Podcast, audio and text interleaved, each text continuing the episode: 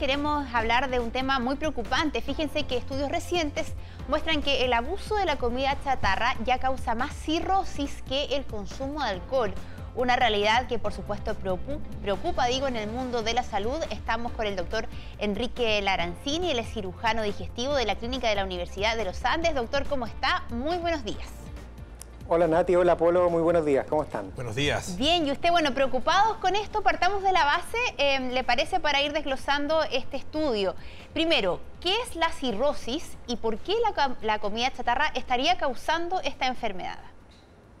A ver, lo importante a entender es que la comida chatarra tiene eh, altos índices em, de calorías, altos índices de grasas saturadas, son alimentos refinados que eh, producen daño en la salud. Ese daño en, esto, en este tema tiene que ver con la acumulación de grasa en el hígado.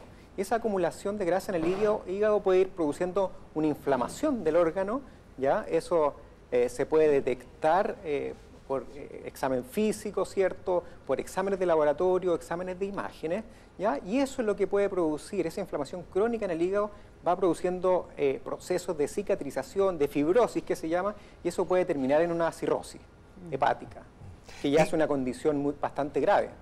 Una, condición eh, que generalmente, doctor, relacionábamos con el consumo excesivo de alcohol.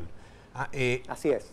De, qué manera, eh, qué, nos muestra esto, ah, esta, esta, eh, esta realidad que se ha verificado en, algunas, en algunos países de que el consumo de comida chatarra en realidad o comida rápida es lo que está causando más cirrosis que justamente el consumo de alcohol? Hay un cambio de hábitos y con qué otra cosa puede estar relacionada.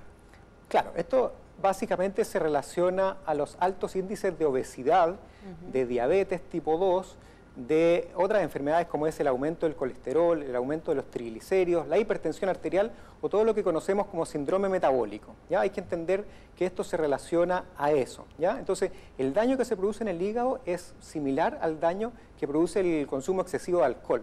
Por eso se llama hígado graso no alcohólico, para poder diferenciar de las personas que tienen un problema digamos, de alcoholismo y que tienen cirrosis causada por el alcohol. Esto es un daño hepático, ¿cierto?, que puede llegar a cirrosis producido por este daño en el hígado, pero relacionado a la obesidad principalmente. Doctor, ahora uno dice de repente, ay, bueno, qué exagerado, yo como una, dos, tres veces comía chatarra a la semana, eso no es tanto. ¿Cuánto es la preocupación respecto a tener ya una patología? Por ejemplo, si yo hago deporte, pero de repente tengo mis licencias y me como una hamburguesa, una pizza, en fin, puedo hacerlo? ¿Cómo, ¿Cómo mido al final? ¿Cómo hago esa balanza?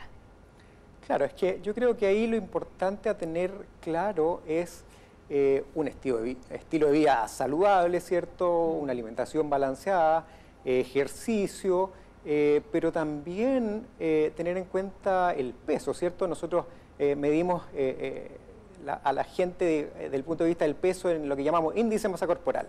Eso es el peso, ¿cierto?, dividido por la talla al cuadrado, por, si alguien lo quiere calcular. ¿Ya? En Chile tenemos un problema eh, que es bastante frecuente en algunos otros países de América, como es la obesidad. ¿ya? Entonces, si estamos con problemas de sobrepeso u obesidad, claramente tenemos que hacer algo de nuestra, nuestros hábitos, nuestra conducta alimentaria, nuestro estilo de vida, eh, bajar de peso, hacer todo más saludable. Y claro, en ese contexto uno puede en algún momento comer este tipo de comidas, pero cuando esto se hace en forma muy frecuente, si todos los días eh, comemos, almorzamos comida chatarra porque no tenemos tiempo, hay que considerar también que esta comida es más barata, la comida, lamentablemente la comida más sana eh, tiene mayor costo y eso yo creo que también afecta en este tema. Doctor, ¿cómo se expresa este, este este, esta enfermedad, ah, eh, cuáles son los síntomas, de qué manera podemos darnos cuenta que efectivamente estamos teniendo un daño hepático. Sí, bueno, ese es un tema súper importante porque el hígado graso eh, no da síntomas, ¿ya? Esto es algo que va, eh, que puede ir aumentando el daño en el hígado en el tiempo y la persona puede no tener ningún síntoma. Cuando la persona en general ya comienza con algún síntoma, que son bastante vagos, bastante generales, es porque ya hay un daño no menor en el hígado, ¿ya? Y por eso eh, es importante consultar, ¿cierto?, eh, con el médico para que a través de la historia clínica, de los síntomas que tenga, del examen físico, incluso se puede palpar eh, el hígado aumentado de tamaño en las fases iniciales en que hay inflamación del hígado por esta acumulación de grasa y posteriormente ya cuando existe un daño establecido o la cirrosis propiamente tal, bueno, ahí se puede producir coloración de la piel, de la esclera eh, amarilla, esto se llama ictericia, que es por aumento de la bilirruina, se puede producir eh, hinchazón, edema, ¿cierto?, en las extremidades eh, y cansancio, mucha fatigabilidad y otros síntomas que que, el médico bueno va a pesquisar y finalmente a través de exámenes de imágenes, de laboratorio, lo que llamamos perfil hepático, se puede ver este daño. ¿ya? Hay que acordarse que las personas con cirrosis pueden tener hemorragias y otras alteraciones que pueden comprometer la vida. Y, en la actualidad, la causa eh, mayor de trasplante de hígado ya, ya no va por el daño, eh, la cirrosis por alcohol. Eh, es en este momento la cirrosis por el daño del hígado graso no alcohólico, digamos, en la, en la fase más avanzada. Doctor, mientras conversamos con usted tenemos la imagen dividida y estamos mostrando distintas, distintos videos de, por ejemplo, los sellos que tenemos en los alimentos cuando vamos al supermercado. ¿Qué tan importantes son que al momento de elegir los alimentos que estamos comprando nos fijemos en los sellos? Y estoy pensando sobre todo en los más pequeñitos de la casa que han vuelto a las clases, muchas veces algunas colaciones tienen estos sellos y los papás de repente dicen, no, quizás no es tan dañino, en fin. ¿Qué tan importante es que pongamos atención a estos sellos y si una enfermedad como esta se puede producir en niños también? Sí, Nati, es que tú has tocado ahí un tema que para mí es probablemente el más importante, que tiene que ver con la prevención. ¿ya? En la actualidad en Chile, dos tercios de la población tiene sobrepeso u obesidad. ¿ya? Por lo tanto, eh, tenemos que apuntar hacia los niños. Tenemos que, lamentablemente, las cifras de niños en Chile también no son buenas. ¿ya? A los 5 años de edad hay un 25% de los niños que tienen problemas de obesidad. Y eso es alarmante, porque cuando estos niños sean adultos, entonces la probabilidad que tengan algún daño asociado, por supuesto que es mayor. Esto se está viendo en niños cada vez en forma más frecuente, incluso eh, hay niños que presentan diabetes asociada, a la obesidad y por lo tanto ahí también eh, está involucrado, digamos, este daño eh, del hígado por acumulación de grasa o hígado graso no alcohólico. Por lo tanto, eh, las medidas probablemente para mejorar esto tienen que enfocarse en la prevención y tienen que enfocarse en los escolares, por supuesto en sus casas, las familias, tienen que preocuparse de que las colaciones que envíen a sus niños sean saludables. Esto de los sellos, bueno, tiene que ver porque nos muestra los alimentos que son ultraprocesados, que tienen alto contenido de calorías, de azúcares, de sal. Y eso finalmente es perjudicial para la salud cuando el consumo, digamos, es, reiterativo.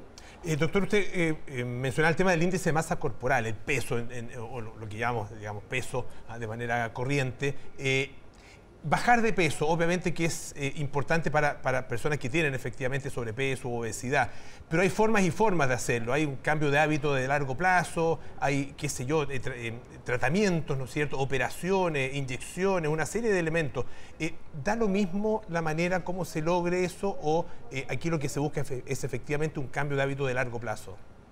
Sí, sí, no, no da lo mismo cómo se haga esto, ¿ya? Lo importante entender es que una dieta extrema eh, que hace bajar de peso rápidamente, eso no sirve, la verdad. ¿ya? Esto tiene que ser con un enfoque multidisciplinario, integral, del punto de vista de la alimentación, ya con pautas de alimentación, pero que son personalizadas para cada eh, individuo. ¿ya?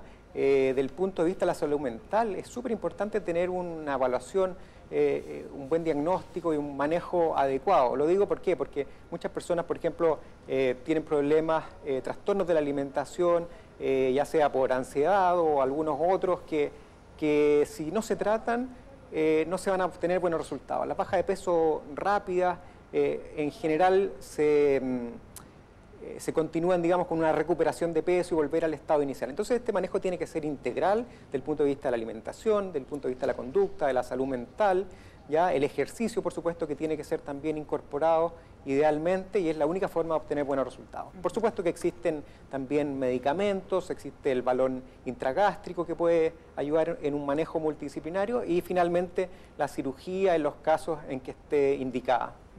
Doctor Enrique Lanzarini, muchísimas gracias por estar esta mañana aquí en Tele 3 AM. Que tenga muy buenos días. Muy buenos días, muchas gracias por la invitación.